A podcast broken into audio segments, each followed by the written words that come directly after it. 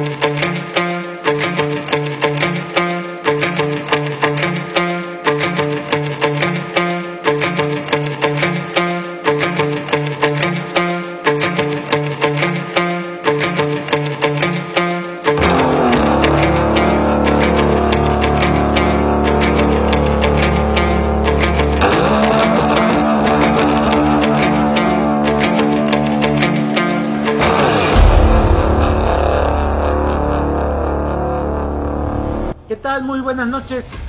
bienvenidos una vez más a este círculo de lectura Argonautas.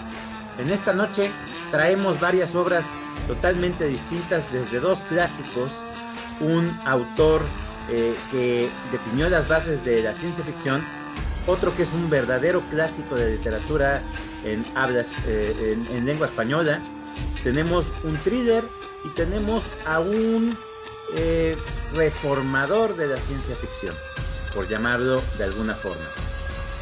Voy a saludar a mis compañeros en el orden en el cual van a ir apareciendo para que también nos comenten qué van a comentar esta noche. Valga la redundancia. Luis, muy buenas noches. ¿Qué traes en esta ocasión? Chava, buenas noches, David, Iván y a todos los que nos están escuchando. En esta ocasión traigo a un escritor que me gusta mucho. Traigo el libro de La máquina del tiempo de Herbert George Wells. Perfecto, Luis. Tú no nos puedes fallar con los clásicos. Tú, tú muy bien. Iván, muy buenas noches. Platícanos, ¿qué nos vas a presentar? ¿Qué tal, Chava? Amigos del Círculo de Lectura Argonautas, un gusto volverles a saludar. Hoy voy a presentar una obra que se llama Trafalgar y el escritor es Benito Pérez Galdós. Perfecto, Iván. Un escritor muy, muy reconocido y muy querido también. David. Muy buenas noches. Platícanos, ¿qué vas a compartirnos en esta ocasión? Hola, yo soy el del thriller. Yo les voy a compartir el cuarto mono de Barker. Perfecto. Eh, un, contemporáneo con algo, de polémica y bastante interesante. Vamos a ver cómo, cómo lo presentas, David. Y tenemos esta noche a un invitado, eh, Gerardo. Muy buenas noches, bienvenido. Hola, hola, ¿qué tal? Qué bueno que te hayas animado a, estar con nosotros esta noche, Gerardo. Pero pues encantado de estar aquí con ustedes y, pues muy interesante la dinámica. Me, gusta mucho cómo, cómo comentan los libros y, pues yo creo que voy a estar por aquí. Claro que, sí, Gerardo, eres bienvenido cuando gustes. Eh, es, completamente eh, libre. La verdad es que el interés que tenemos es de que podamos platicar convivir un rato y poder compartir nuestras lecturas para ver si alguno de nosotros nos animamos a leer ese libro. Esa es nuestra intención eh, fundamental. Y yo soy Salvador, su servidor. Yo en esta ocasión traigo a un escritor que definió la forma en cómo cambió mi percepción con respecto a la ciencia ficción y no es otro que el mismísimo Philip Kindred Dick con su obra Simulacra. Esperamos que sean de su agrado, que pasen un momento muy ameno con nosotros y pues esto es Argonautas.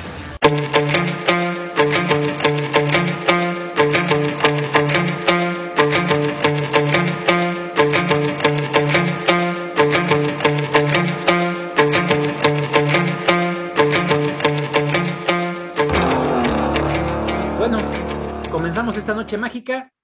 Adelante Luis, los micrófonos son tuyos. Bueno, como les comenté, eh, traigo a, Herbert George Wells. y ya lo habían escuchado por mí. Yo había traído el, libro de El hombre invisible. Y en esta ocasión, pues, La máquina del tiempo. Esta fue, este fue el primer libro que leí de, este escritor y el cual también considero una gran historia de, de aventura, de ciencia ficción, como bien nos comenta este, Chava, que fue uno de los iniciadores de, este género y el cual pues le dio mucha popularidad, sus grandes, su gran talento, su gran, este, pues podemos decir, pues habilidad para imaginar ese mundo que, que, nos, que nos pusiera a reflexionar a nosotros como, como humanidad, el cual podría ser nuestro futuro o nuestro o nuestro, también nuestro pasado, ¿no?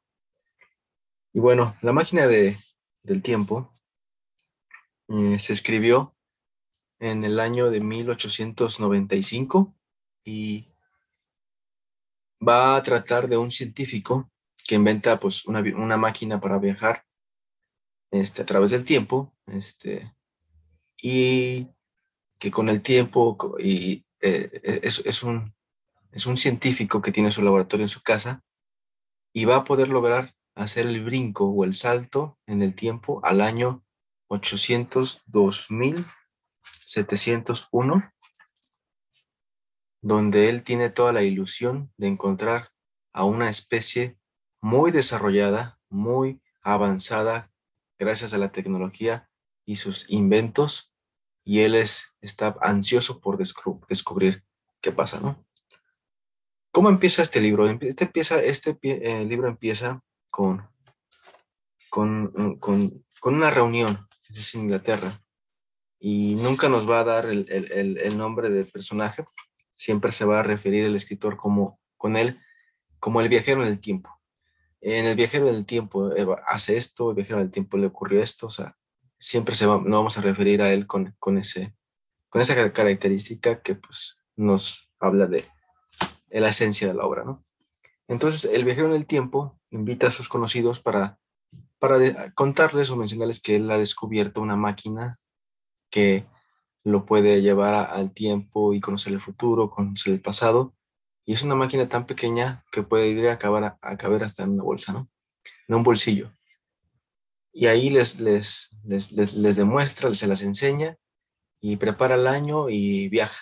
Y de repente desaparece para los presentes ahí pues fue una sorpresa el que el viajero pues haya desaparecido así de la nada y después están esperando eh, y en, en la noche, un poco más ya, más ya más tarde, es cuando el viajero del tiempo aparece, pálido, más delgado, con su ropa rasgada, herido, y les comenta que él ahorita no puede, este, entra a su, a su despacho, se cambia, este, pide que las la haga de comer, come, dice, no voy, a, no voy a decirles nada, primero tengo que comer. Ya después de comer, es aquí cuando empieza como que el relato de esta, de esta historia, ¿no? Es un libro en el cual, pues, cree que, este, que el tiempo, este, pues, se puede avanzar a través de una cuarta dimensión esta, esta dimensión es la que este viajero en el tiempo desarrolla y a través de cálculo, cálculos este, físicos, este, nos habla de la materia química. Hay un capítulo muy especial de todo esto que les estoy hablando, este, y el cual me, me, gusta, ¿no? Porque aquí, aquí traigo el, el, lo que les quería comentar que hay cuatro, según dimensiones, que es largo, ancho, alto y tiempo. Y el viajero en el tiempo, pues explica que sí es posible a viajar por el tiempo y el espacio, ¿no? Y esta conversación se vuelve un poco, este, pues sí, mm, no, no, digamos, este, profunda, pero sí, pues le, quiere dar el escritor como que el antecedente o, quiere darle como que esa, ese, e, ese estudio verídico en el que sí se puede hacer este, este, este viaje, ¿no? Y bueno, el viajero en el tiempo les, les narra que él llegó a, a, un, a una planicie donde pues descubre que hay mucha vegetación, hay muchas ruinas donde supuestamente hubo edificios y él, él está este, pues sorprendido porque él, esperaba encontrar grandes rascacielos, este, eh, grandes ciudades, este, mm, asombrosos inventos, como le digo, pero, pero no encuentra nada de esto. Entonces él piensa que para la humanidad, en lugar de, de en, en ese año estar muy avanzada, ya muestra una decadencia de nuestra especie. Y la va a encontrar desde lo físicamente con los seres que va a encontrar ahí el cual es, pues son un poco más chicos, este, son como, como prácticamente niños y a los cuales pues él, él, los bautiza como los Eloi, en, donde al principio pues le cuesta trabajo comunicarse con ellos porque pues el idioma que ellos tienen es ninguno, nunca lo había como que escuchado o, o, he sabido o he reconocido ese idioma. En este mundo ellos pues juegan y viven libremente eh, y no se preocupan por, por muchas cosas. Son ociosos, no tienen como que no tiene nada en común con el, con el hombre actual de ese, momento. Y es, él es lo que le ocasiona como que pues una, un desinterés o una, digamos, pues una decepción. Pero sin embargo, pues él, él trata de estudiarlos y, de convivir con ellos. Estos Eloy aparentemente son, son buenos, son, son personas este, tranquilas que lo cual lo cuidan y de lo único que se alimentan son de, son de frutas. La historia va avanzando, después este viajero en el tiempo se encuentra de que hay unos hoyos, unos grandes pozos, y él, quiere, este, baja a, a, investigar, a, explorar, y se da cuenta que hay otra especie abajo, eh, en, en, las profundidades, al, al cual pues son, son como, pues sí, humanoides, este, horroríficos a la vista, pálidos por, por, lo mismo de que no les da el sol y tratan de, de agarrarlo, de capturarlo. Sin embargo, estos le tienen miedo al, al, al, fuego, a la luz, y él con unos cerillos logra escapar de ellos y así es como él pues intuye que algo está pasando, algo, algo ocurrió porque hay dos este, subespecies de, de la raza humana y aparentemente los Morlocks, que son los que viven eh, bajo, bajo este, bajo este mundo, pues es, eh, están mm, como que ocupan a los Eloy como, como, como alimento, ¿no? Entonces, él quiere ayudarlos, de repente se va a encontrar con que agarran su máquina del tiempo, la rompen, pierden piezas, ya no puede regresar, está desesperado, está este... Eh, le ocurren muchas cosas, lo cual hace que el libro sea cada vez más interesante, más este, que eh, atrapante, ¿no? Como podemos decir que esto, uno como lector pues siempre está este, motivado a seguir leyendo porque siempre va encontrando pues motivos o grandes, grandes sucesos que, que hacen de la historia interesante y eso es lo que yo aprecio en Herbert George Wells, que al igual que otras historias grandes que, que he leído y buenas, siempre nunca, uh, nunca logra que la historia sea como que muy, muy este, fuera de lo común, siempre, siempre encuentra como que lo humano y eso es lo que lo hace como que universal y cualquiera persona la, la podría leer y interesarse, ¿no? Hablando del hombre invisible, la guerra de los mundos, este, los primeros hombres en la luna, las islas. Eh, sí, son, son varios, varios, varios temas los que él, él tiene. Yo creo que hasta aquí les voy a, a comentar de la historia, ya después del final, pues él va a relatar más lo que sucedió y, cómo regresa y, y, este, termina de, contar la historia, ¿no? Entonces sí, sí es un libro que para su tiempo, su época, ah, fue muy, muy, muy, este, muy famoso, tuvo muchas copias vendidas y el, es, ese tema del viajes en el tiempo a través de una máquina, pues yo creo que fue el primer como contacto que tuvo la humanidad en esta gran obra de George Wells y el cual pues esta es la, la, la ocasión que la traigo. Y, y, bueno, pues no sé qué, qué, les pareció esta obra, amigos. Claro, eh, H.G. Wells es un, es un referente verdaderamente de las letras eh, y más hablando de, de, de, lo que es la, la, ciencia ficción y predestinación con respecto a, los, a la temática. ¿Cómo lo vieron muchachos? ¿Qué te pareció, David? Pues sí, es que son puras aventuras, aventuras, aventuras. O sea, yo sí he leído viajes en el tiempo, pero, o sea, saben cómo leo yo. O sea, dejando así, no sé, no sé si sea fantasía, bueno, ciencia ficción es, pero, o sea, dejando a, a un lado esos géneros. Lo que yo leo, sabiendo lo que, saben lo que leo, como que sí justifican así, la máquina del tiempo. Yo no sé esos, eh, mm, esos clásicos, como, dicen, ay, me construí una máquina del tiempo, o sí como medio, medio justifican, o, o medio te lo explican, porque he leído unos autores, un autor, así de que, ay, pasó, ay, lo hice, y así, entonces e, e, e, eso a mí como que, ay, como que me desanima. Este, siento yo, o sea, que este es 100% aventura, y, y, por ejemplo, El Hombre Visible o, o La Guerra de los Mundos está como, como más, como, como más centrado a la, al, centrado a la tierra, más al piso, como más, como no sé, más humano. Y esto es aventura aventura, aventura ahí abajo. No sé, no sé quién sabe, pero, pero eso que dijiste de que hay como vida o mundo, no sé, subterráneo, dije, uy, uy, dije, un autor mexicano le copió algo así, dije, no sé muchas referencias, tengo muchas dudas, pero no importa, nomás, nada más estoy ahí, ahí diciendo. Pero sí mi pregunta es, ¿cómo, se inventó así la máquina? Así de que, ay, la hice, uh, soy lo máximo. De hecho, te digo, el, creo que es el segundo capítulo en el cual se lo dedica al estudio de la cuarta dimensión, con el cual yo creo que el, el científico se basa, ya lleva años este, desarrollando un artefacto en el cual pues él pueda, por medio de, esa máquina, pues viajar en el tiempo. Sí está un poco denso, como les, como les comenté, porque sí toca muchos temas físicos, químicos, pero también, o sea, no, no este, nada más hace como que mencione en un inicio, ya después ya no es tan, este, tan, de relevancia, ¿no? Esos aspectos ya nada más se dedica a la historia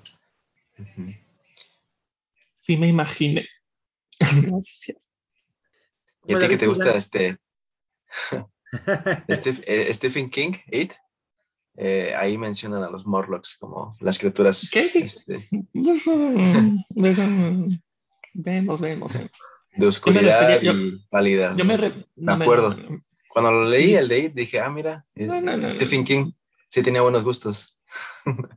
Mm, ahí está. Pues pues también vemos, pero yo me refería a otros, a otros, otros de, de por eso, pues. por eso, no así, ay, sí, física y química y este, ay, lo construí, me costó mucho trabajo. Sale. O sea, eso es lo que, ay, santo cielo. Está bien. ¿Cómo la viste, Iván?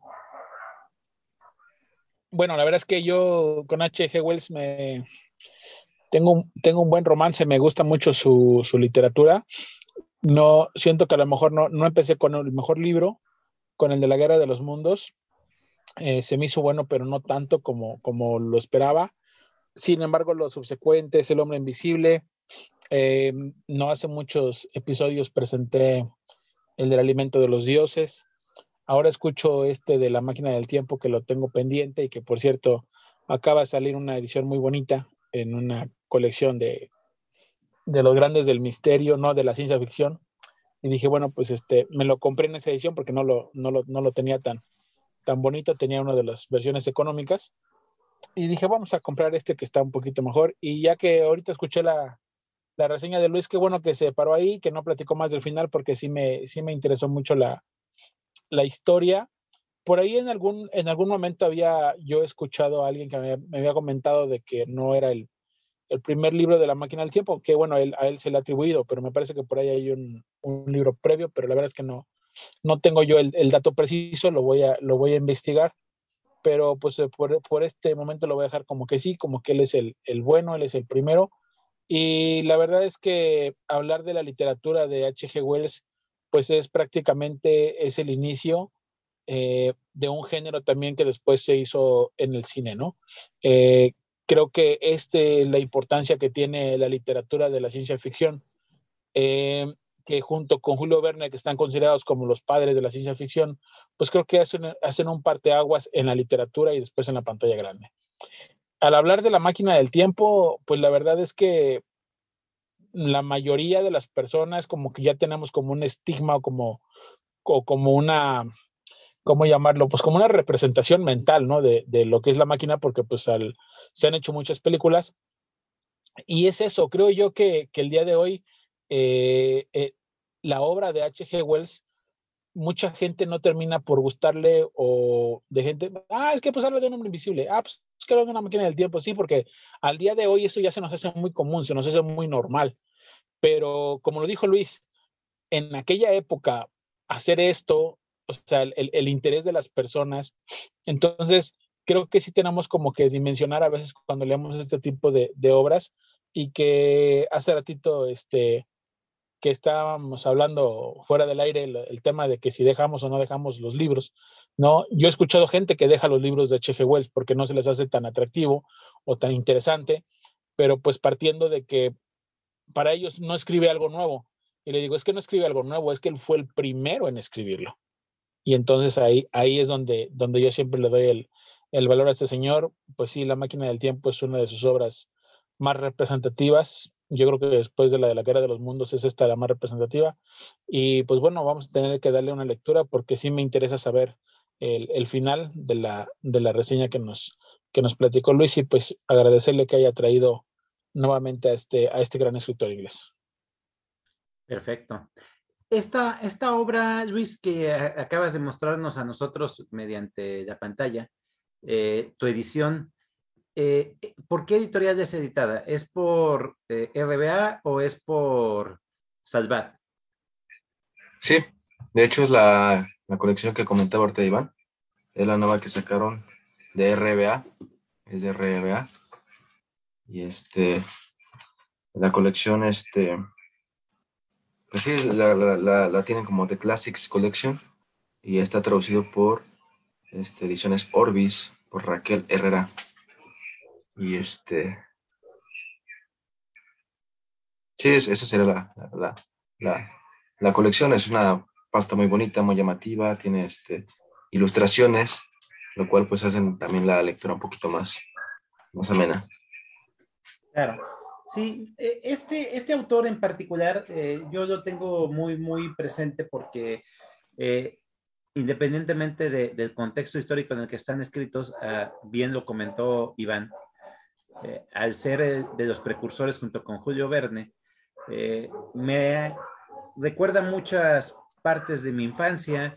me parece un, autor muy, muy bien logrado, que de igual forma que, hizo en su momento Julio Verne, con toda esa investigación que hizo, con todo lo, cómo lo presenta de una forma tan verosímil que se vuelve hasta real, pues el simple hecho de, la histeria colectiva que suscitó la guerra de los mundos eh, y, el, hecho de, presentar la máquina del tiempo como si fuera una teoría hace que se vuelva tan real eh, para la época, bien lo mencionó también Iván, con respecto al problema que llegan a tener mucha gente, y es que no se centran en el contexto histórico en el cual fueron escritos, en el momento en el que fueron escritos. Mucha gente eh, tiene ese problema al momento de leer la literatura clásica porque no alcanza a concebir la época.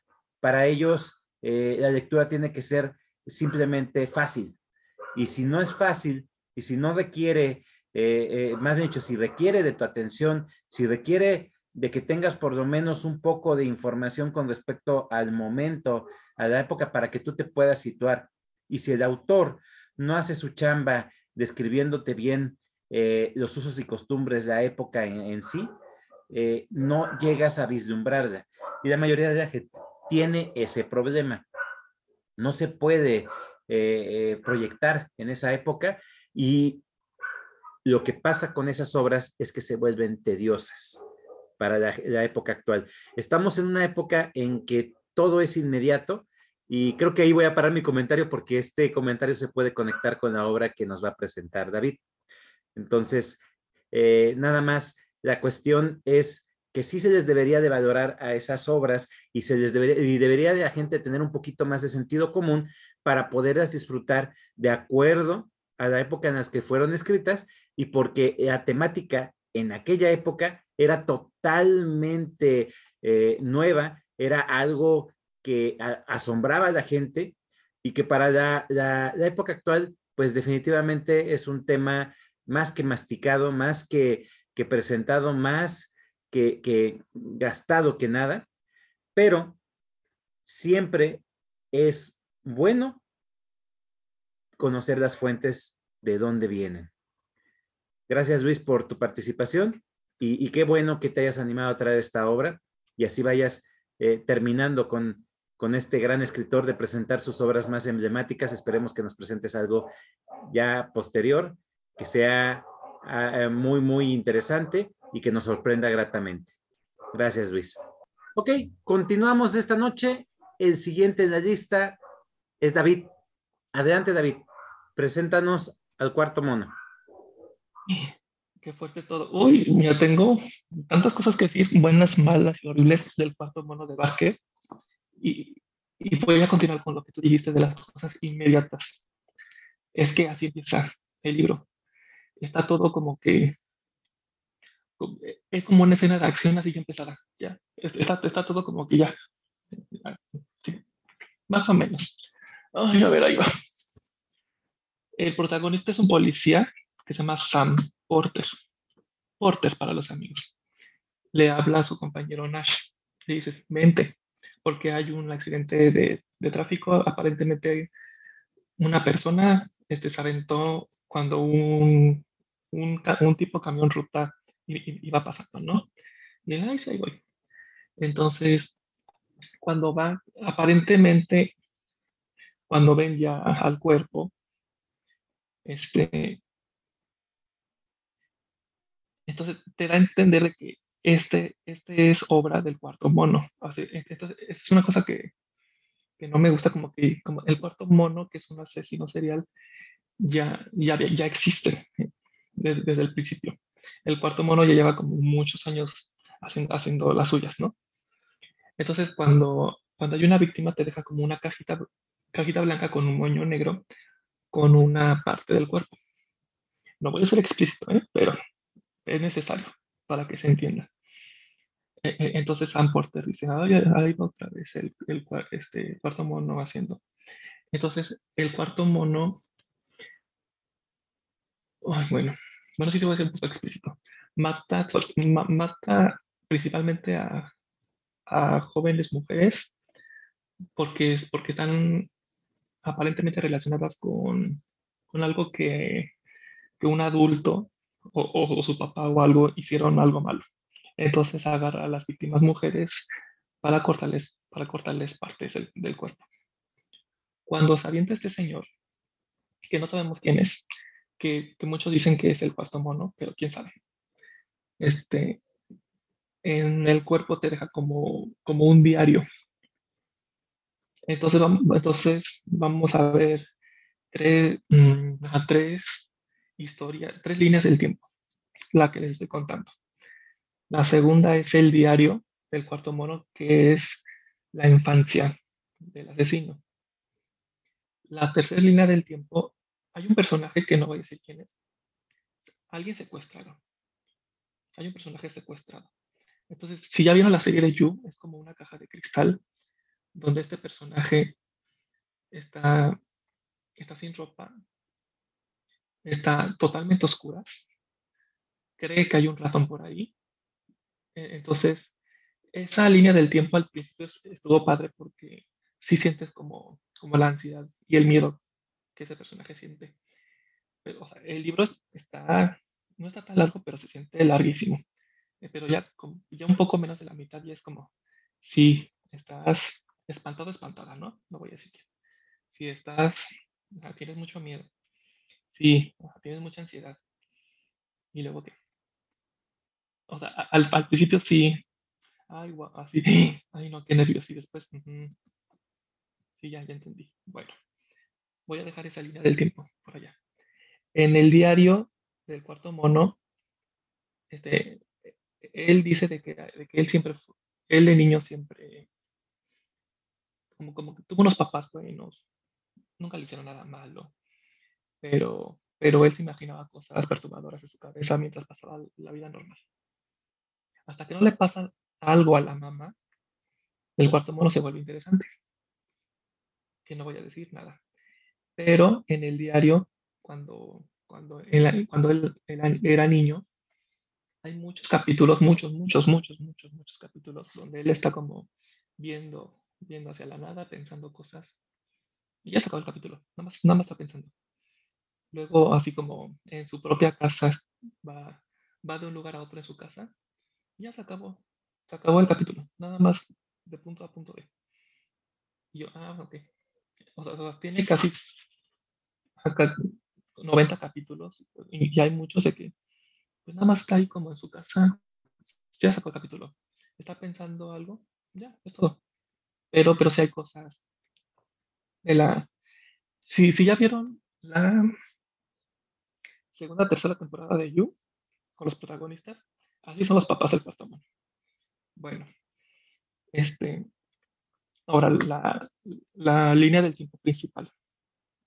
Este, sí, este Sam Porter, que es el policía principal con, con los demás policías que son Nash, este Watson, que es mi personaje favorito, y Claire. Entonces los cuatro van, como, van a este, van a investigar. E-, ellos se dan cuenta de que tienen a alguien secuestrado, entonces tienen, tienen el tiempo contado para, para, para salvar, salvarlo, salvarla. Entonces, la primera mitad del libro es chiste tras chiste tras chiste entre ellos.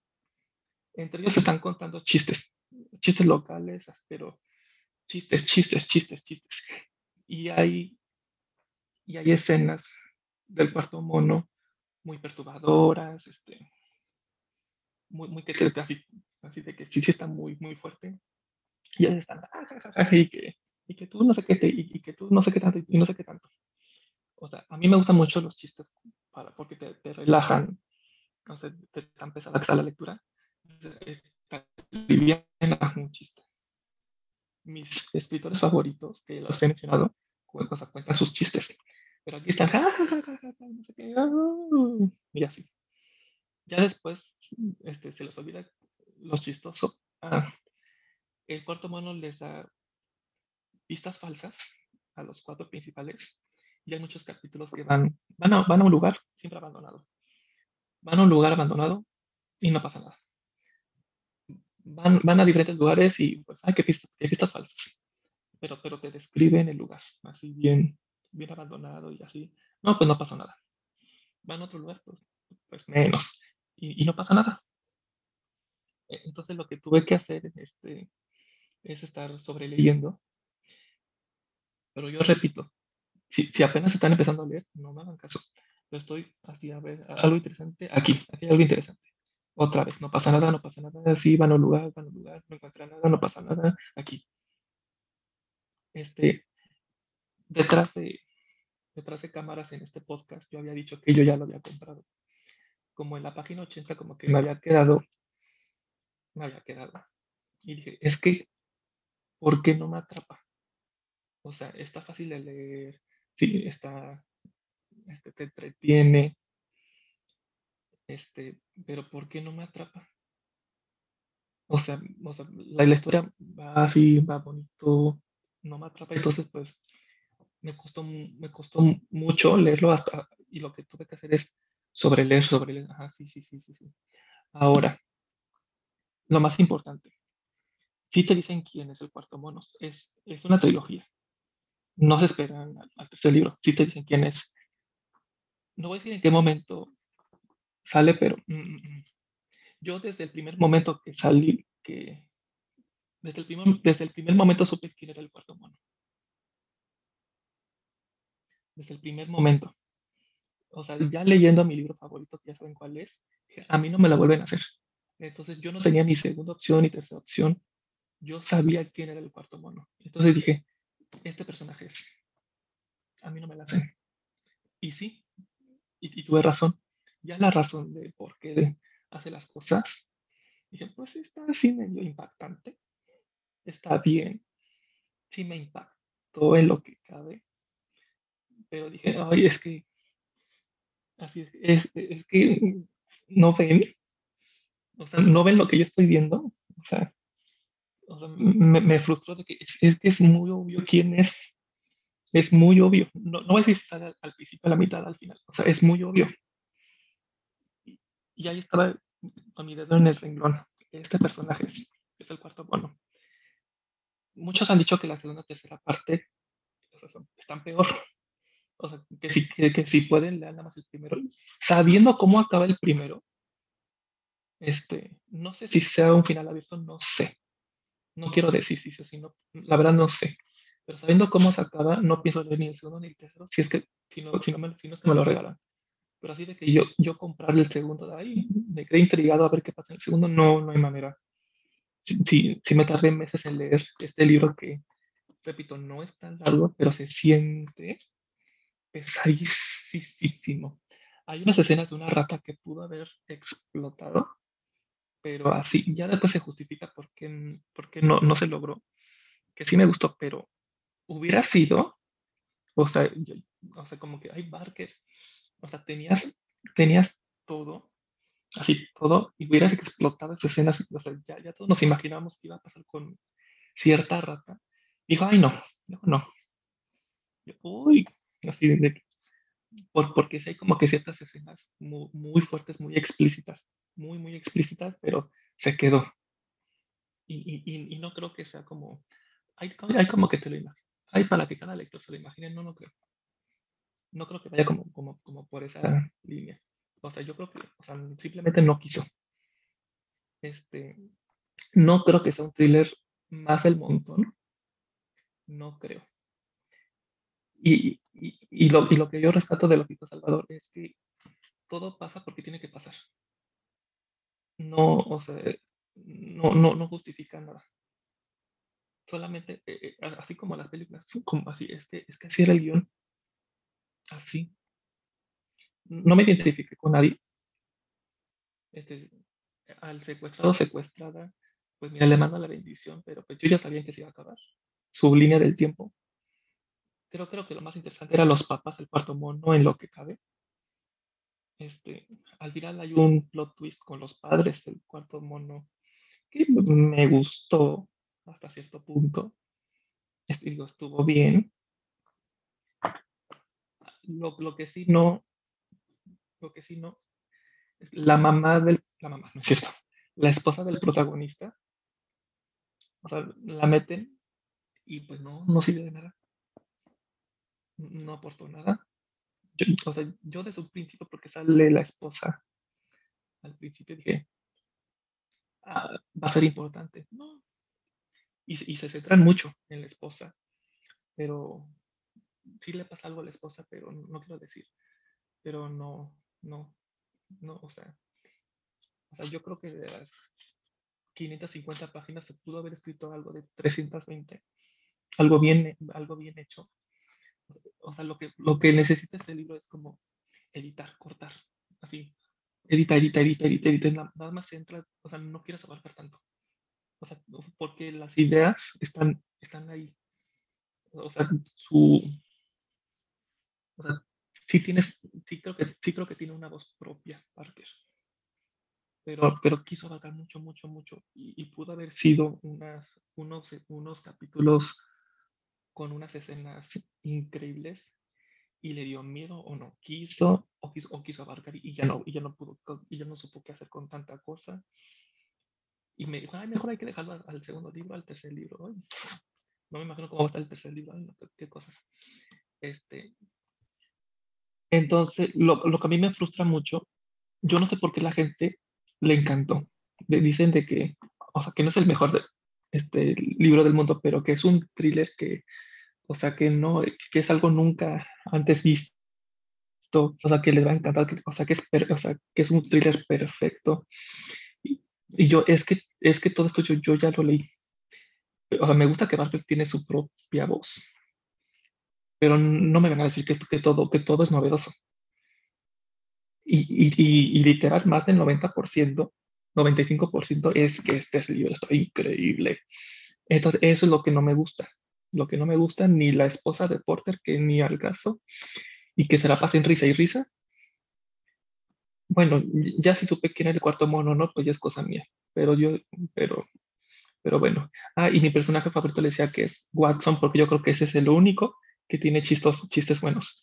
Porque los demás son chistes locales que nada más entre ellos, entre Nash, Claire y Porter, se entienden. Y el autor, bueno, y quién sabe. Entonces, no es, o sea, definitivamente no es perfecto. Es un, es un libro bueno. No creo que sea como un libro, un thriller más. Yo creo que, que sí, sí sobresale. Y sobresale por cosas que no dije. Porque pues es que ya no puedo decir más cosas. Entonces, sí, sí tiene muchos capítulos, muchos, muchos, muchos, muchos capítulos que así que van a lugares, no pasa nada, o, que, ay, estoy pensando, ya se acabó el capítulo. Entonces, nada más es como advertencia si, si lo van a leer. Está bueno, está mono, está mono. El libro está mono. Y ya. Ok, muy bien. ¿Cómo lo vieron, muchachos? ¿Qué te pareció, Luis?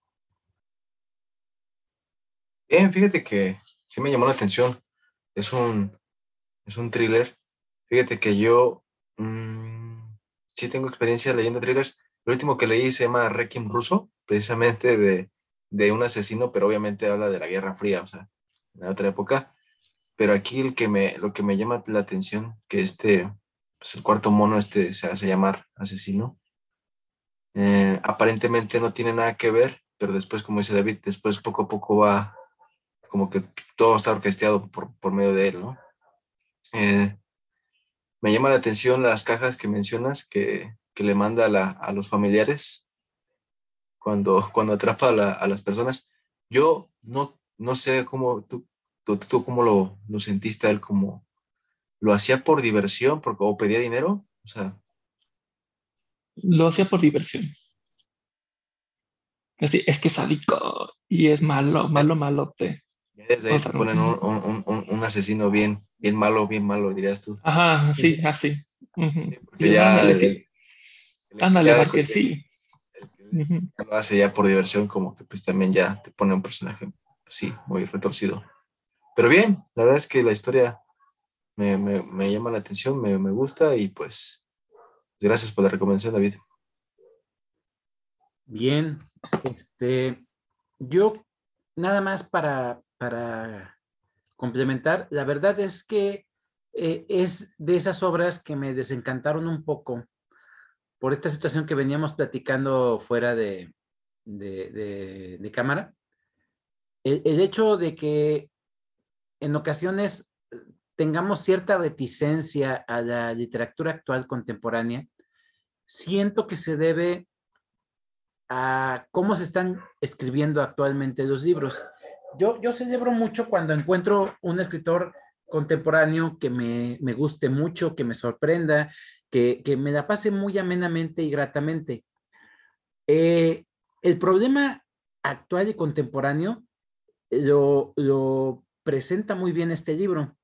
Este libro eh, es presentado como una continuación del éxito que es El silencio de los corderos de Thomas Harris, por hablar de, de, del thriller y por hablar de, de un este, eh, terror psicológico que emplea Harris con el personaje del asesino eh, y con la incorporación de este, eh, esta leyenda de la literatura que es Hannibal, Hannibal Lecter. Entonces, así se vende el cuarto mono, la gente queda completamente prendada por el hecho de que te la venden como eh, el, el, siguiente paso en la literatura con respecto al thriller eh, y como representante actual y contemporáneo. Y la verdad de las cosas es que yo creo que adolece mucho de, de, de lo que es la novela contemporánea por hablar de la estructura, por hablar del desarrollo, y eso yo sí se lo achaco completamente al papel fundamental que tiene que ver el editor, y bien claro lo dijiste tú, David. Si el editor hiciera su chamba, se daría cuenta que hay muchos capítulos que no te llevan a nada, que en lugar de continuar con el ritmo que tiene en un principio, porque es una carga muy emotiva al principio, develándote un misterio y que eh, es eh, eh el eje conductor de la historia comenzando, eh, la, obra no vamos a develarlo, creo que es interesante para que la gente se pueda enganchar con esa lectura, pero al momento de decirlo, perdería su, su fuerza. Entonces, eh, yo siento que la inmediatez, el, hecho de, sacar eh, hasta cierto punto rápido y sin meditar las cosas, le juega a veces de una forma tan chueca a los escritores como en este caso. Cosa contraria, por ejemplo, con Joel Dicker, que ese cuate piensa muy bien la estructura de sus novelas y va desarrollándolas de una forma que te atrapa completamente porque el nivel de lectura va siempre en el misterio creciendo.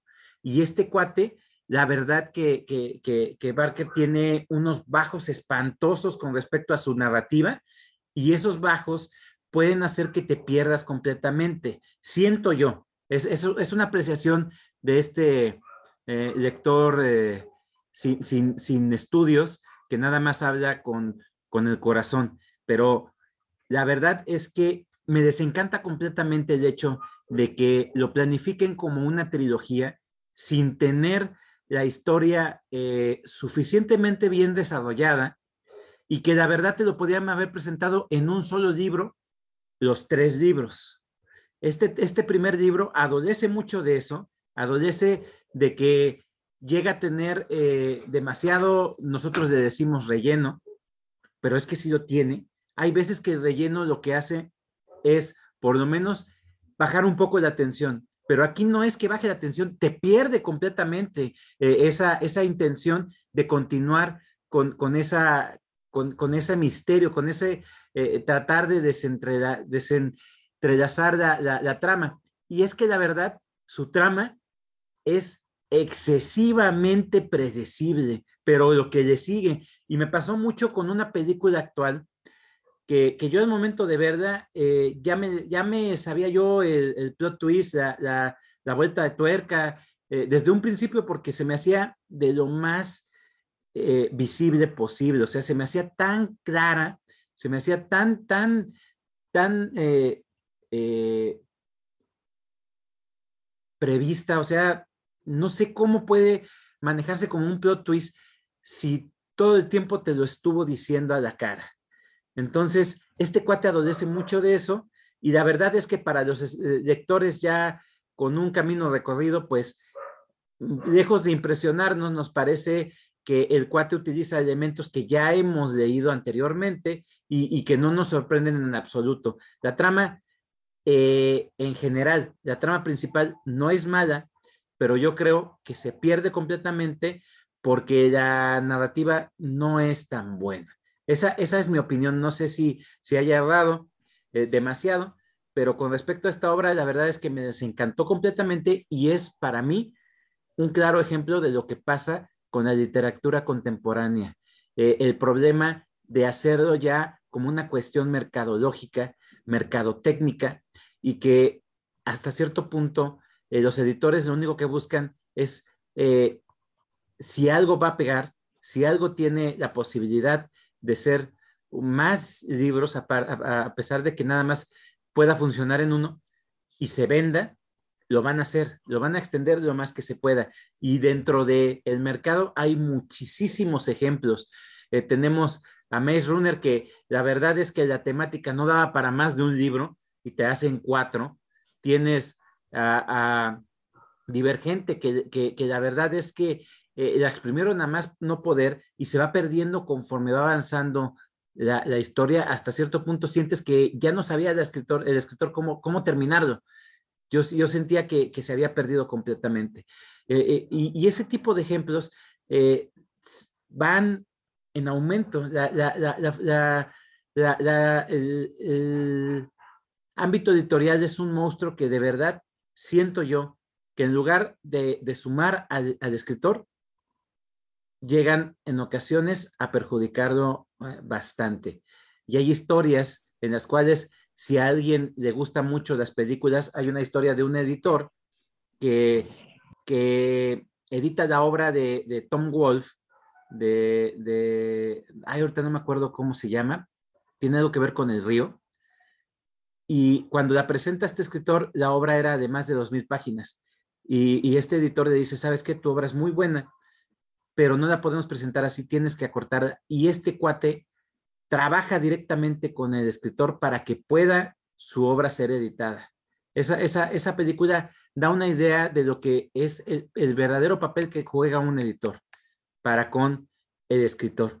Otra, otra que se me ocurre ahorita es, si les gusta el manga y el anime, hay una serie que se llama Bakuman y que habla sobre dos chicos que quieren ser mangakas. Los mangakas son los que escriben y dibujan el manga.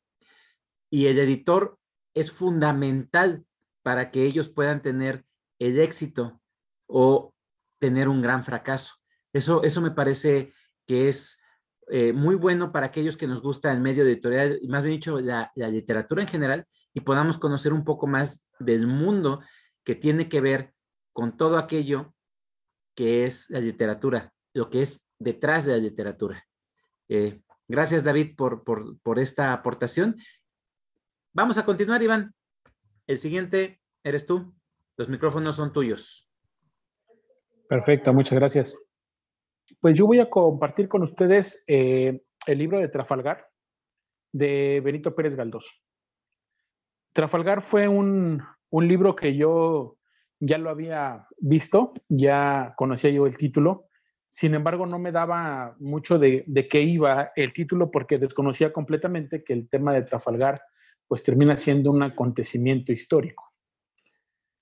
Eh, Trafalgar es un naval que se enfrenta por un bando España aliado con Francia en la época napoleónica porque quieren vencer a los ingleses. En ese momento los ingleses tenían un poderío naval muy importante y Francia obviamente que se había quedado sin muchas fuerzas, pues de una manera inteligente, eh, saben que España siempre ha contado con buenos barcos y entonces van y los, los motivan a que, a, a que peleen juntos por la victoria contra los ingleses. Ese es el contexto histórico de, de qué es Trafalgar y se conoce como ahora como la batalla de Trafalgar. Bueno, Ahora, el, libro de qué va y cómo está, cómo está compuesto. Bueno, sabiendo en el contexto histórico que les acabo de comentar, pues bueno, entonces, eh, Trafalgar, que, que, que, se refiere a la, batalla que sucede, hay, uno, hay un personaje, el personaje principal, eh, narra o va platicando sus vivencias en esta guerra, en esta cruenta guerra, y se las va comentando a, a un a un muchacho marinero que va a comer, él pues ya es un hombre experimentado y entonces pues trata de irle explicando y de irle enseñando eh, las cuestiones que, que, suceden arriba del barco y cómo tienen que manejarse. Pero lo que tiene Trafalgar de Benito Pérez Galdós es que como a través de una historia eh, contada arriba de un barco, termina haciendo reflejo de muchas cuestiones culturales, costumbristas, lingüísticas, que definen precisamente al, al personaje español o, al, al, al, tipo español. Y entonces en España se ha convertido prácticamente en un, eh, en un clásico, bueno, el clásico es en todo el mundo, pero bueno, eh, me refiero a clásico de que todo el mundo lo, lo, debe leer, prácticamente en las escuelas lo recomiendan mucho, porque al momento, eh, el libro yo te puedo decir, pues te instruye en la parte histórica, te divierte porque la trama es muy buena, pero además estamos hablando de que la narrativa que utiliza Benito Pérez Galdós, pues es muy buena, ¿no? Yo a Benito Pérez Galdós le he leído Marianela y me ha encantado. Ahora he leído Trafalgar y, también me ha dejado un muy buen sabor de boca. El personaje comienza con un problema familiar, comienza con un tema de, de que tiene que explicar en su casa y en su familia por qué tiene que ir a pelear en una batalla naval donde él simplemente la familia sabe que es carne de cañón. Entonces la familia le cuestiona por qué los hombres tienen que batirse en las armas y por qué tienen que entregar la vida por una patria que la patria no tiene sentimiento, que la patria no tiene ojos, que la patria no es una persona. Y entonces aquí comienza el libro y a mí me gustó mucho porque, porque este tema yo lo traía arrastrando desde el libro de, de Sin novedad en el frente, ¿no? De, de, de Remarque, que, que hace esta misma reflexión de por qué los hombres tienen que, que, ir a la batalla y que pues prácticamente nada más se mueren, no hay ningún beneficio y, y la familia solamente son angustias.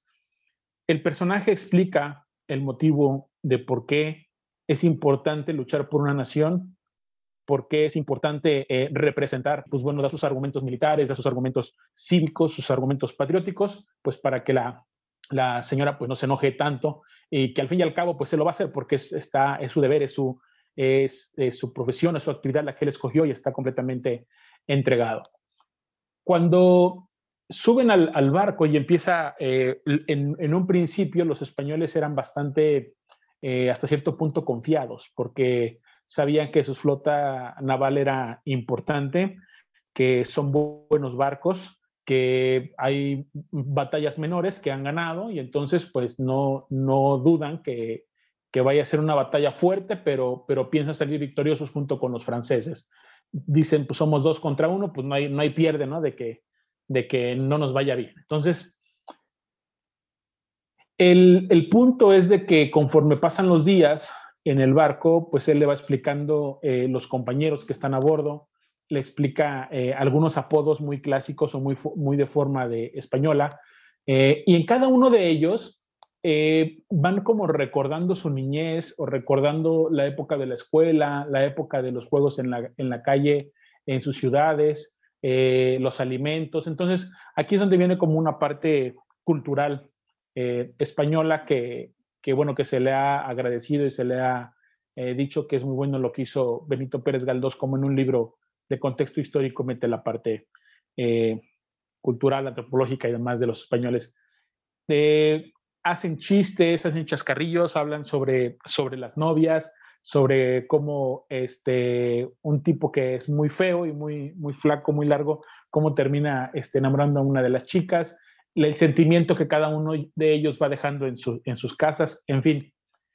Empieza a agarrar muy, muy bueno el libro cuando, o muy buen ritmo, perdón, el, libro cuando empiezan los enfrentamientos y cuando los españoles se han dado cuenta que simplemente firmaron un tratado de, de coalición a tres o cuatro barcos de guerra y España lleva cuarenta y tantos, ¿no? Entonces se han dado cuenta que Francia los ha, los ha pillado, pues simplemente los, los, los tomó como, como aliados fuertes y pues van contra otra, otra flota de treinta y tantos, cuarenta y tantos barcos, barcos ingleses. Entonces, me gusta porque el personaje principal, eh, aunque es un hombre experimentado de batallas, empieza a, a mostrar el lado humano y la cuestión que sucede en todos cuando se acerca o sabes que está en peligro tu muerte, ¿no? O perdón, tu vida y te, acercas a la muerte. En este tema, pues eh, los marineros empiezan a, sentir un poco de temor porque se han dado cuenta que entonces la batalla no es tan desigual como ellos pensaban y pues ni modo, ya están ahí y no pueden echarse para atrás y pues bueno, el personaje principal explica por qué no deben de, retirarse y al contrario, cómo hacer la estrategia. conforme pasan los días, empiezan los enfrentamientos y efectivamente los, los, los galeones ingleses eh, empiezan a, a, mermar a los galeones españoles y ellos empiezan a dar cuenta de la, de la, de la caída. Eh, prácticamente en este libro no, no hay spoiler porque, o bueno, no voy a decir la, la, parte de los personajes, pero no hay spoiler porque como es, como es una novela histórica, pues bueno, el tema es que la batalla de Trafalgar es, muy famosa porque, porque los ingleses con menor cantidad de barcos vencieron a los españoles y a los franceses juntos. Entonces es una derrota para los, para los españoles y entonces ahí es otro mérito, cómo un escritor español escribe cosas patrióticas, nacionalistas y demás en un momento histórico donde se pierde la batalla. ¿no? Entonces, porque casi todo el mundo escribe cuando se gana, pues bueno, él escribe esto cuando se perdió.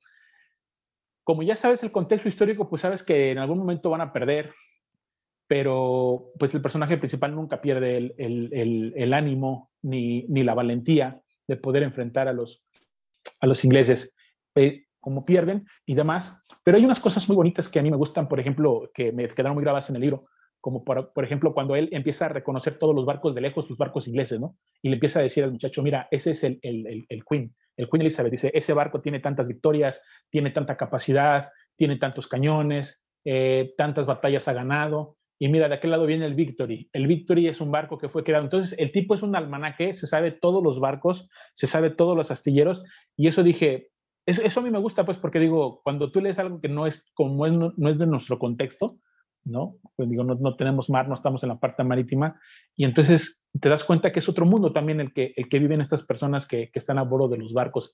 Y en cada uno le empieza a explicar, y por el contrario le empieza a explicar en los barcos que ellos van, ¿no? Y le dice, bueno, nuestro barco es uno de los barcos más viejos, Dice, pero sí, pero es experimentado. Dice, sí, pero no es tan rápido. Eh, el, el fue creado hace más de 45 años. Entonces empieza él a ver prácticamente estratégico que, el, que la batalla está, está perdida, pero, pero no quiere transmitírsela al muchacho porque el muchacho está aprendiendo todo el tema de la, de la, de la batalla y además está anotando todo lo que le va diciendo. Hay una parte eh, muy buena, un día antes de la, cuando se conoce como la batalla final o el enfrentamiento final, donde el personaje principal hace una reflexión acerca de la muerte muy interesante. Y entonces hace un análisis de cómo se puede medir la vida de un hombre a través de sus experiencias, pero también dice aquellos que no han sido buenos hombres, que se les puede medir por su forma de morir. Y entonces eh, se empieza a confesar con el que le está y le dice cosas muy bonitas, ahí donde ya no quiero espoliar yo el libro, porque la última parte, el último capítulo, eh, tiene mucha reflexión, hasta cierto punto es poético. Eh, y entonces el, el, el, joven pues, pues, pues se queda así como, como no manches, o sea, lo que me acaba de decir este cuate pues tiene mucho sentido y probablemente pueda ser la, la razón de, de ser de que muere por su, por su, por su idealismo. Y, y, creo que esta, esta es la parte más, este, más emotiva del libro. El libro pienso que va, va, va de menos a más. E, empieza así como muy, como muy disperso, con, algunas historias alternativas, pero después va, va encauzándose, va encauzándose y las, las batallas están muy bien descritas.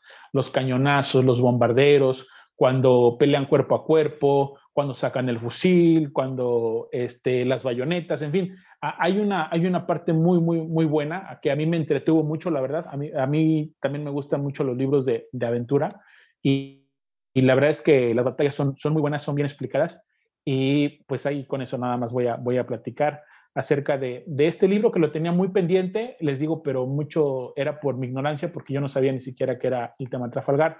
Ahora el libro me ha dejado una buena historia, me ha gustado, tiene buenas reflexiones y además me, me instruyó en la parte histórica y creo que eso me encantó. Hasta ahí. Perfecto, Iván.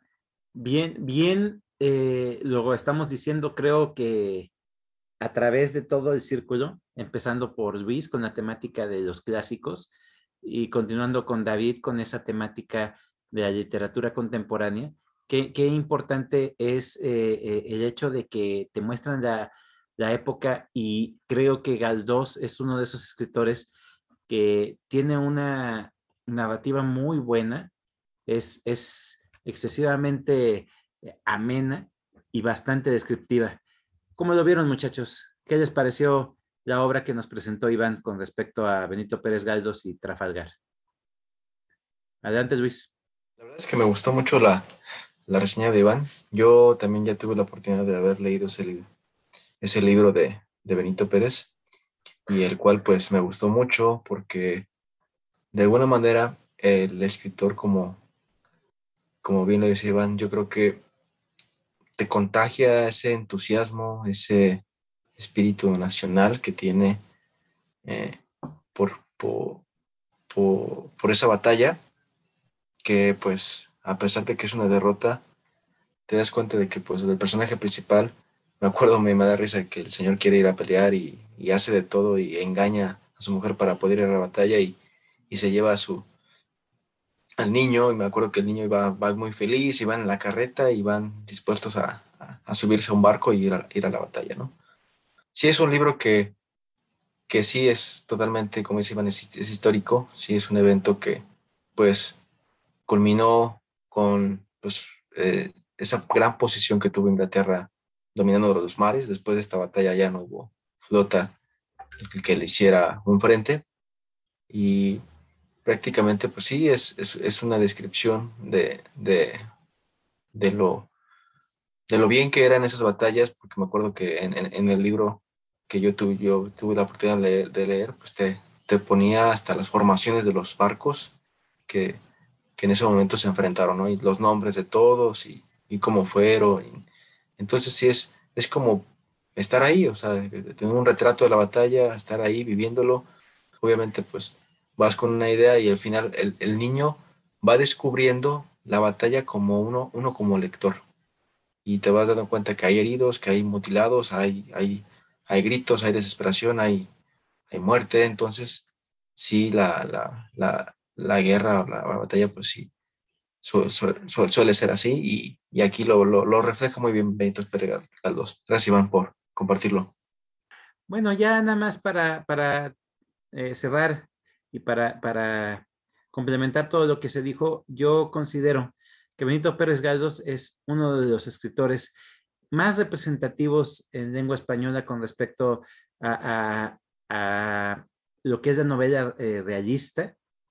Él, era un, cronista, eh, un ensayista y un escritor de, novelas y, relatos. Esta, esta obra que presenta Iván pertenece mm, a, esto de, ¿cómo, eh, ay, ¿cómo se llamaban? episodios nacionales, que era la, eh, la temática que querían englobar todas las obras que tenían que ver con la historia de España y, que presentaban eh, épocas y, momentos históricos muy importantes de la historia de, ese país. Eh, Trafalgar creo que es una novela muy, muy amena. la verdad es que a mí no me gustan tanto las novelas e historias marítimas, no, no me apasionan tanto, pero esta, esta con la forma en cómo lo describe Benito Pérez Galdos me parece muy buena. Eh, creo que tenemos la misma edición, la de Alianza, Luis, no sé si sea ese mismo. Eh, sí, tenemos ese mismo libro. Eh, pero bueno, qué, bueno que lo hayas traído, Iván. Hace un, contrapeso completo con respecto a, lo que veníamos platicando con, Barker y que, que, que planteábamos en un inicio de forma muy tibia, pero que sí se planteó con, Wells. Eh, este, este sí definitivamente presenta el panorama completo de aquello que tiene que ver con la, presentación de la época, la cuestión narrativa que, también es fundamental, que esté bien descrito y que esté bien escrito y que tenga un ritmo muy, muy bueno como lo maneja Pérez Galdós, por algo es conocido a nivel eh, mundial y por, por algo también es un escritor referente de la lengua española. Gracias por, por haberlo compartido, Iván. Bien, vamos a continuar esta noche mágica. Eh, el siguiente en la lista soy yo. Y como les comentaba, eh, este autor, Philip K. Dick, es un autor que me gusta muchísimo.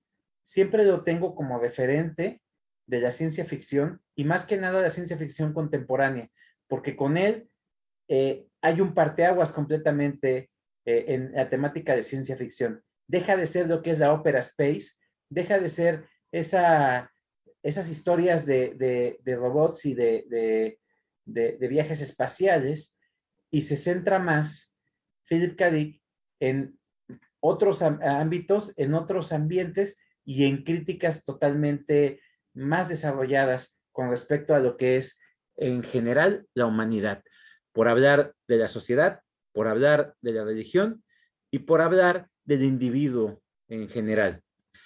Eh, la obra que les estoy yo comentando y que quiero, quiero compartirles es muy difícil de describir como casi todas sus obras. Hablar de Philip K. Dick es siempre complicado porque eh, la temática puede ser una, pero conforme va avanzando, te vas dando cuenta que este cuate era un especialista completamente en enredar la trama, en meter cosas totalmente inverosímiles que a pesar de ser totalmente surrealistas o de ser algo tan jalado de los pelos como una especie de tostadora asesina o el, simple hecho de manejar eh, viajes en el tiempo para traer a una persona totalmente despreciable y que la intención es tratar de cambiar la historia. Esto que te estoy diciendo viene en este libro de Simulacra. ¿De qué trata Simulacra? Simulacra se centra en un futuro distópico en el siglo XXI. Estamos hablando de que es una obra escrita en los 50 y te presenta el futuro como el siglo XXI. En esta época de, del tiempo que maneja Dick, eh, los Estados Unidos de Norteamérica se unen junto con Europa, acaban de anexionar a Alemania como parte de, estos estados y lo que intenta hacer esta presidencia es traer a Göring del Tercer Reich para poderlo manipular y que cambien la historia, él pueda asesinar a Hitler y así tener una sociedad en Alemania que tenga una verdadera eh, estructura social y no provoquen ese gran holocausto que provocaron durante el periodo de la Segunda Guerra Mundial. Eh, Estados Unidos de Norteamérica y Europa son gobernados por un presidente que en realidad es un androide y por una primera dama que es aquella que maneja los hilos de la política. Y esta primera dama es una especie de Jackie Kennedy eterna. Todo el tiempo presentan a una primera dama joven, pero siempre es una primera dama distinta. Y aún así, con la enajenación de la gente, no notan ese cambio. Siempre la tienen en mente como la, primera dama, aquella que siempre es eterna, aquella a la que siempre siguen y que quieren idolatrar. Eh, resulta ser que el personaje principal es el último, el último psicoanalista y la mayoría de la gente en todo el mundo está enferma. Todos tienen un problema, eh, ya sea eh, alguna, un padecimiento psicosomático, y este cuate eh, está a punto de perderlo todo porque una empresa se va a encargar de todos los casos.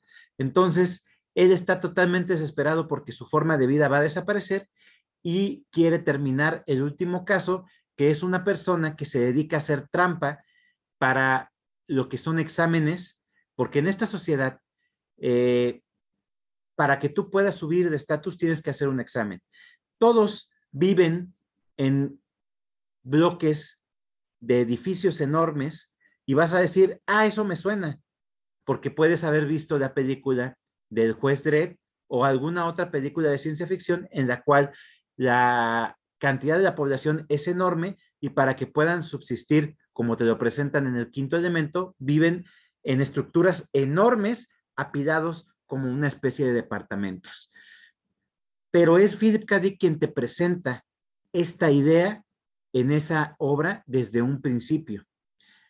Cómo la sociedad se va perdiendo completamente, todos tienen muy poco interés ya en tener una vida ordinaria y en continuar con alguna meta en particular.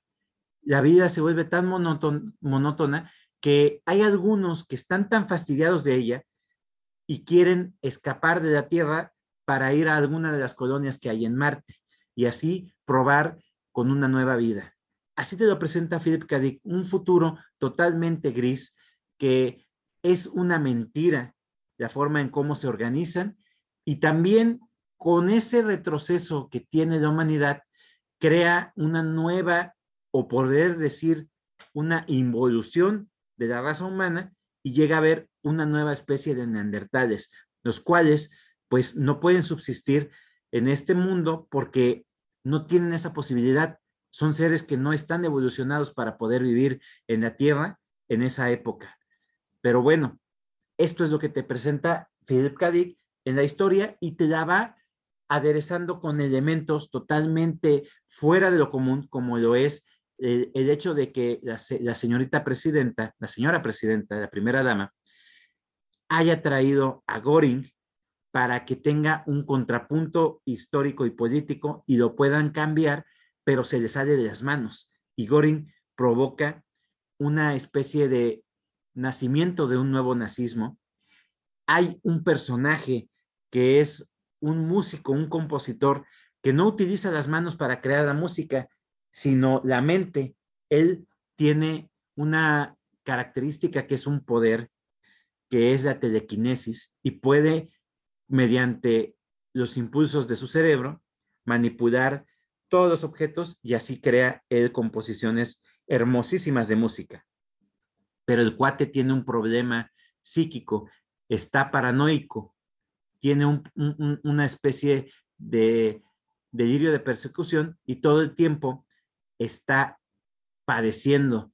Eh, él, no puede concentrarse completamente en crear porque todo el tiempo está temeroso de su poder. Él cree que puede manipular hasta la misma materia. Entonces, Philip K. te va presentando poco a poco a estos elementos y al final de la historia te presenta un acontecimiento el cual va a cambiar completamente a la humanidad y también puede ser que le dé esa posibilidad de que tengan un lugar en el mundo esta nueva comunidad de neandertales. Todo esto te lo presenta en una historia que va creciendo conforme tú la vas leyendo y que va modificándose también de acuerdo a tu percepción. Hay personajes totalmente fuera de serie, como lo es una especie de, de, marcianito, que lo que hace es manipular a la gente para que puedan comprar sus productos. Hay elementos tan fuera de serie que, que, no los voy a comentar porque si los comento se va a perder la emoción y el eh, hecho de que tú lo vayas descubriendo conforme vas avanzando en la historia, si es que te animas a leer una obra tan compleja como lo es esta de Simulacra. Eh, Simulacra fue un libro que cuando llegó a mí ya había leído yo varios de Dick y la verdad es que este libro es de la producción más prolífica de Dick. En aquella época escribió muchísimos libros muy, muy interesantes como lo es Los jugadores de Titán, como lo es eh, El tiempo desarticulado, como lo es Laberintos de muerte. Eh, la verdad es que escribió muchísimo y todos los libros, la crítica los consideraba menores, pero yo en ellos encuentro algo totalmente novedoso, algo que me sorprende y que siempre tiene esa particularidad, Dick, de que a pesar de que te escriba sobre ciencia ficción, sobre el futuro o sobre eh, cómo la humanidad se va perdiendo, siempre hay algo que te sorprende. Y eso se lo agradezco mucho a Philip K. porque totalmente quedo yo convencido de que es un escritor que siempre fue un paso más allá adelante, a pesar de que puede ser que todos estos elementos que te he platicado sean también producto de la droga que él consumía. Es un escritor muy interesante que yo recomiendo mucho para salirnos de esa cotidianidad que te presenta la ciencia ficción en ocasiones y que te puede parecer algo totalmente novedoso a pesar de que es un escritor de los 50, 60 y 70. Sus libros tienen esa característica de que a pesar de ser escritos en aquella época, son muy novedosos por la forma en cómo los presentaba y por la forma en cómo los describe. Eso es lo que yo les traigo en esta ocasión, muchachos. No sé si quieran comentar algo al respecto. ¿Cómo lo viste, David? Pues mira, a diferencia de unos barcos, eh, a mí me gustan mucho las distopías y yo creo que al ser ciencia ficción, no sé qué tiene que sí lo leería, porque a mí me gusta mucho, ah, este, al menos ver cosas de, la Casa Blanca y de Jack, así de Jack teorías conspirativas. No lo siento tanto de ciencia ficción, no sé por qué, aunque tiene marcianitos ahí, hasta me pareció capítulos de Black, de Black, Mirror, no sé por qué. Entonces, entonces sí, sí, sí me, sí me llama la atención. O sea, me gustó mucho la reseña. Y, y, sí estuve como imaginándomelo todo y, y, sí me gustó. Qué bueno, David. Y fíjate, diste en el clavo. La mayoría de las series actuales tienen elementos de Philip K. Dick, por hablar de Black Mirror, por hablar de robots, este, muerte y amor, no recuerdo bien cómo va el título, es una serie de Netflix con cortos animados. Todos tienen eh, ciertos elementos que tienen que ver con las historias de Philip K. Dick, ya sea las novelas, los cuentos, eh, están muy bien representados algunos elementos. Y eh, no sé si hayas visto alguna película de, todas las que hay que, están basadas en, las historias de Philip K. Dick, como lo es Desafío Total, con este Arnold Schwarzenegger, en el cual le implantan recuerdos de que supuestamente ha ido a Marte, pero él sí ha ido a Marte. E, esa película es muy emblemática de la ciencia ficción. Otra que podemos recordar es eh, Minority Report, el, reporte de la minoría con este Tom Cruise, también está basada en un relato de Philip K. Dick. El otro es el de, ahorita no recuerdo el nombre de esta película en la cual sale Matt Damon, en el que los ángeles tienen que procurar que se cumplan los cometidos de Dios y tienen un libro en donde se va marcando cómo se tiene que ir en la, en la vida de, de, las personas. Hay otra con Jake Jagenhall que él está muerto y lo utilizan para tratar de descubrir cómo detener una bomba en un tren. Entonces lo reaniman constantemente para descubrir el misterio de la bomba. Todas estas películas que te comento tienen esos elementos de Philip K. Dick y son películas fuera de lo común. Siempre son así. La más representativa de ellas es la de Blade Runner, que está basada en Sueñan los androides con ovejas eléctricas. Esta obra totalmente emblemática y representativa de Philip K. Dick. ¿Cómo lo viste, Luis? Bien, chavo, la verdad es que eh, yo también no he tenido la oportunidad de Philip K. Dick. Ese libro creo que lo vi en Minotauro y, y este y como bien comentas, yo creo que tiene algo en común con el libro que presenté de La máquina del tiempo, con una visión de la humanidad.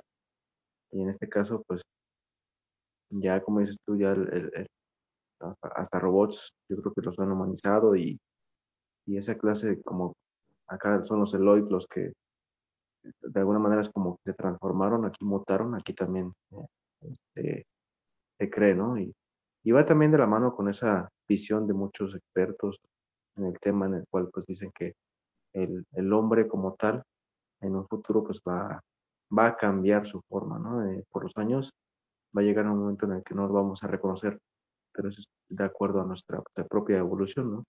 Y bien, yo creo que es un libro que sí me animaría a leerlo porque pues me gusta mucho la ciencia ficción, pero yo creo que ya para K. yo creo que ya le, daré tiempo después, pero gracias por compartirlo, chaval.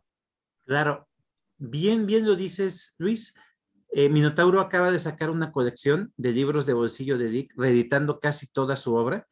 Eh, eh, se puede encontrar actualmente casi toda su obra. Este libro, por ejemplo, es de las últimas ediciones de Minotauro antes de ser absorbida por Planeta. tenían sus propias ediciones y ya la, edición actual es un poquito más chiquita, pero está toda su obra. Creo que sí se puede encontrar y puedes este, disfrutar eh, desde la primera, las primeras obras de Dick, por hablar de Lotería Solar, como las últimas que ya son más religiosas y más espirituales, como lo son los tres estigmas de Palmer Ehrlich, Ballis y La Invasión Divina. Iván, ¿cómo viste este libro?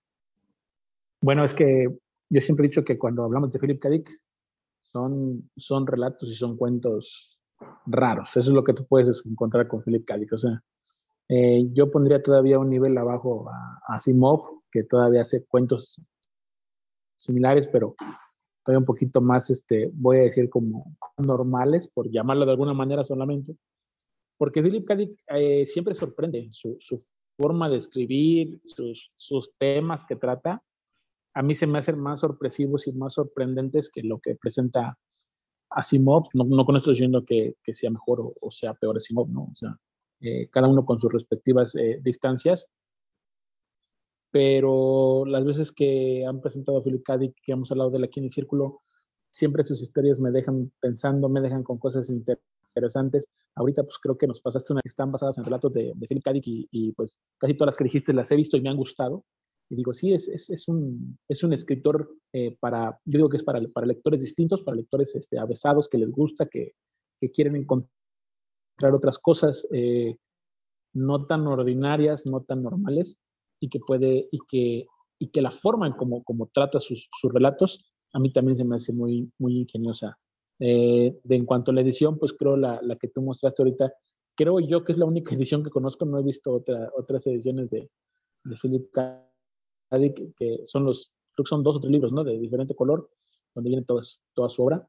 Y me, me gusta mucho, me gusta mucho, este, eh, lo he ido yo conociendo en el círculo de lectura. Yo no lo conocía antes de llegar a ese círculo de lectura, hasta una vez que lo presentó este Javier allá en, la fauna. Y ahí fue cuando yo lo, lo, conocí y empecé a indagar. Bueno, afortunadamente ya tengo esos libros en, en digital listos para el Kindle, para empezar a, a darle buenas lecturas. Gracias, Chava, por la aportación. Perfecto, Iván. Gerardo, no sé si quieras comentar algo con respecto a este autor. Pues igual me, me pareció muy interesante. Creo que, la, ciencia ficción tiene un, pues un mundo muy, muy amplio para, pues para darnos temas de, de lectura. y, pues igual me, me, me recuerdo mucho a la película de Wally. Más o menos creo que va por ahí la, la trama y, y, pues está interesante, está interesante. A mí, me gusta mucho la ciencia ficción y, y, pues creo que es todo lo que tengo que decir. Perfecto, Gerardo. la verdad no conozco el, autor, no, no, lo, no había escuchado de él, pero yo creo que me voy a dar una, una ojeada por ahí de algunos libros. Claro, y esa es la intención, que conozcamos autores diferentes a los que acostumbramos. Es así como hemos llegado a esa parte que tanto les gusta y es la bendita, suculenta y maravillosa puntuación. Vamos a comenzar contigo, Luis. ¿Cuántas estrellas le damos a el gran H.G. Wells con la máquina del tiempo? No, eh, eh, hay, hay libros de H.G. Wells que son muy buenos, hay otros no tan buenos, pero en esta ocasión el, de la máquina del tiempo, por ser el primer acercamiento, y la verdad es que es un libro que me gustó mucho porque me, me puso a soñar. Te voy a dar cinco estrellas por, por, por esta gran obra. Perfecto, Luis, ya no nos vemos a la salida. Tú muy bien. Iván, ¿cuántas estrellas le damos a Benito Pérez Galdos con Trafalgar? Cuatro. Cuatro estrellas, un muy buen libro, buena, buena intención en la parte histórica y, y bien narrado. Muy bien. David, ¿cuántas estrellas le damos a Barker con el cuarto mono? Le voy a hacer como tú y voy a explicar por qué. No le puedo dar tres estrellas porque los libros de tres estrellas no, no me transmiten nada. Y las partes que sí me gustaron del cuarto mono no las puedo decir por spoiler. Yo creo que es un buen borrador que necesita pulir lo más que se pueda y, y, habría cosas interesantes. Tiene cuatro estrellas, pero por panzazo, y, pero 4.0. bueno, salió con buena calificación, yo lo esperaba con menor, pero está, está muy bien calificado. ¿Ok? Y yo, ¿por qué voy a calificar a Philip K. Una, la forma tan peculiar de su escritura. Dos, la calidad narrativa. Tres, el desarrollo de sus personajes que en ocasiones eh, son o muy cortos o muy extensos y casi siempre presentando a lo que es eh, una eh, interpretación de su mujer y una interpretación de él en, las historias. Eh, eh, ¿Por qué también desarrolla algunas veces a otros personajes más allá de los personajes principales? Creo que también es interesante.